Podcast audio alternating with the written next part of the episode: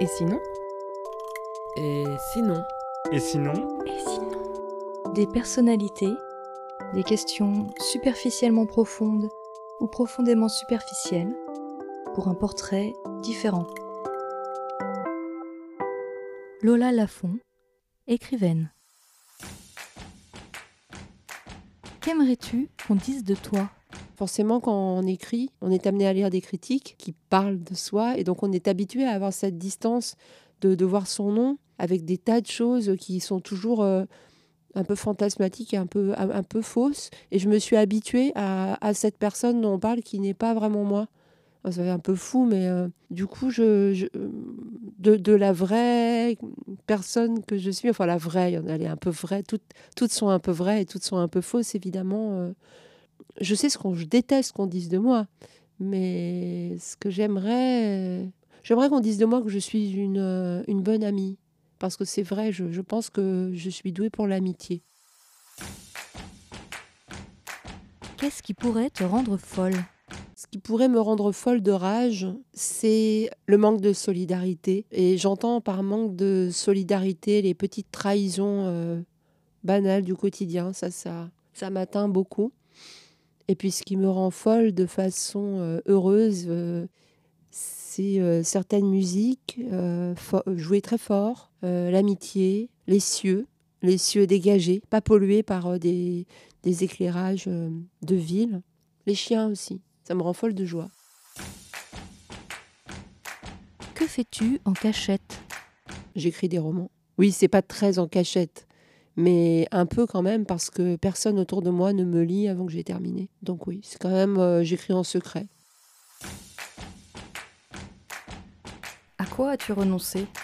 Quand j'étais enfant, comme j'ai euh, entrepris une carrière de danseuse, euh, j'ai renoncé à beaucoup de choses. J'ai renoncé au ski, j'ai renoncé à l'équitation. Enfin, j'en faisais pas de toute façon, donc c'est pas gênant, mais j'avais pas le droit. J'ai renoncé, ça c'était plus dur, au patin à glace. Je ne pouvais pas faire tout ce qui risquait euh, de me faire chuter. Donc euh, je me souviens d'avoir un- renoncé à ça. Et évidemment, euh, à beaucoup de choses euh, aussi alimentaires. Ça allait avec. Comment ce serait si tu étais un homme? Ça aurait changé toute ma vie. De façon un peu évidente, elle aurait été beaucoup plus facile, euh, parce qu'il y a beaucoup de choses qui ne me seraient pas arrivées. Déjà, j'aurais pas euh, subi un viol. Ça aurait changé euh, tout mon apprentissage euh, affectif, je pense. Ça, déjà, je vois ça en premier. Je pense que ça aurait changé euh, aussi la façon dont on me lit, sûrement, mais je ne sais pas en quoi. Et ça aurait changé euh, ma façon de marcher dans la rue, ma façon d'appréhender la ville, enfin, oui, bah, quasiment tout, en fait. C'est quoi ton petit truc en plus? Je ris beaucoup des blagues des autres. Je, je- je suis très bon public. Vraiment. Euh, venez me raconter des blagues, même pourries, je ris. De quoi ne peux-tu pas te passer? De thé. Je suis vraiment droguée au thé. Toute la journée, tout le temps, des thés différents, euh, selon le moment de la journée. euh, quand j'écris, c'est hyper méthodique. je commence par du thé très noir. Et à un moment donné, je passe au thé vert. Et puis au rooibos. euh. Vraiment, du coup, j'ai une, j'ai une phobie des mauvais thés euh, dans les hôtels. c'est mon snobisme.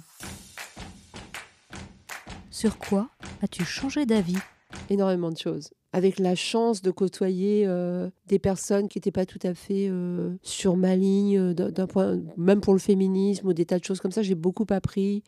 Euh, j'ai eu beaucoup de doutes sur ces dix dernières années, donc je constate que j'ai, oui, j'ai pu changer un petit peu d'avis sur pas mal de choses. Je crois que les certitudes que j'avais, par exemple, sur euh, ce que c'est d'être libre, pour une femme se sont considérablement euh, complexifiées. Je, je suis plus tellement sûre de pouvoir définir euh, ce que c'est la liberté.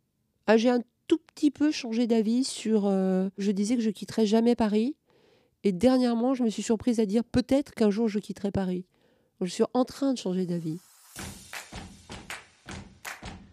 Qu'est-ce qui te fait rêver? Beaucoup de choses. J'ai des rêves qui ont un rapport euh, avec euh, une beauté immédiate, c'est-à-dire que je peux rêver de, de tissus magnifiques, c'est-à-dire ça peut vraiment me faire rêver une photo de d'une robe de haute couture, euh, peut-être un peu vintage quand même, des choses comme ça peuvent me faire rêver, mais pas pour les posséder, juste ça m'éblouit. Alors c'est sur le cinéma. Le, le cinéma des années 70 américain me fait rêver. Alors je dirais certains paysages roumains me font rêver parce que je ne peux pas y aller depuis deux ans là. donc ils me font rêver. À quoi désobéis-tu? Je crois que j'ai désobéi euh, à pas mal d'injonctions. Oui, d'injonctions euh, faites aux femmes en particulier. Je ne me suis pas mariée, j'ai pas eu d'enfant. En ça, j'ai l'impression d'avoir euh, désobéi, même si ça n'a pas été du tout quelque chose de réactionnel, mais de bien réfléchi. Donc, je pense principalement à pas mal d'injonctions. De quoi es-tu fière? Je suis fière d'avoir fait ce que je voulais, en général. J'ai eu un drôle de parcours, si je compare euh, à mes copines euh, autrices, où j'ai eu un parcours en zigzag avec beaucoup d'errance. Je suis fière d'avoir euh, fait de la danse et puis d'être allée dans les squats. Et puis je suis fière d'avoir choisi d'écrire. Et je suis surtout hyper reconnaissante, en fait, pour l'écriture, je crois, plus que fière carrément euh, ébahi parfois de ce lien avec les lecteurs et les lectrices qui est très fort. De quoi as-tu envie? Mes envies ne s'arrêtent jamais, c'est-à-dire il n'y a pas un moment où je suis... Euh, c'est très rare que je sois contente, c'est très momentané, que je sois satisfaite, je me dis, bon, c'est bien. Donc j'ai toujours envie de recommencer euh, à écrire quelque chose. Et en même temps, cette envie, elle est précédée d'une grande phase d'angoisse et de dépression, comme c'est gay, euh, où je me dis euh, je ne vais pas y arriver du tout et je n'ai aucune idée. Et c'est le moment où je dis je n'ai aucune idée que je sais que j'en ai une. Et ce désir d'aller vers un nouveau roman ou même texte, il est tellement envahissant. À la fois, il est, inquiétant parce que je dois être à la hauteur de ce que je veux faire. Et en même temps, il n'y a plus qu'à le suivre. Au bout d'un moment, c'est une évidence. Je crois que j'ai vraiment envie de continuer euh, comme ça. Et j'ai envie de... Hum, ça, c'est un peu plus peut-être personnel, mais j'aimerais parfois euh, pouvoir arrêter le temps pour ce qui est de la présence des gens que j'aime.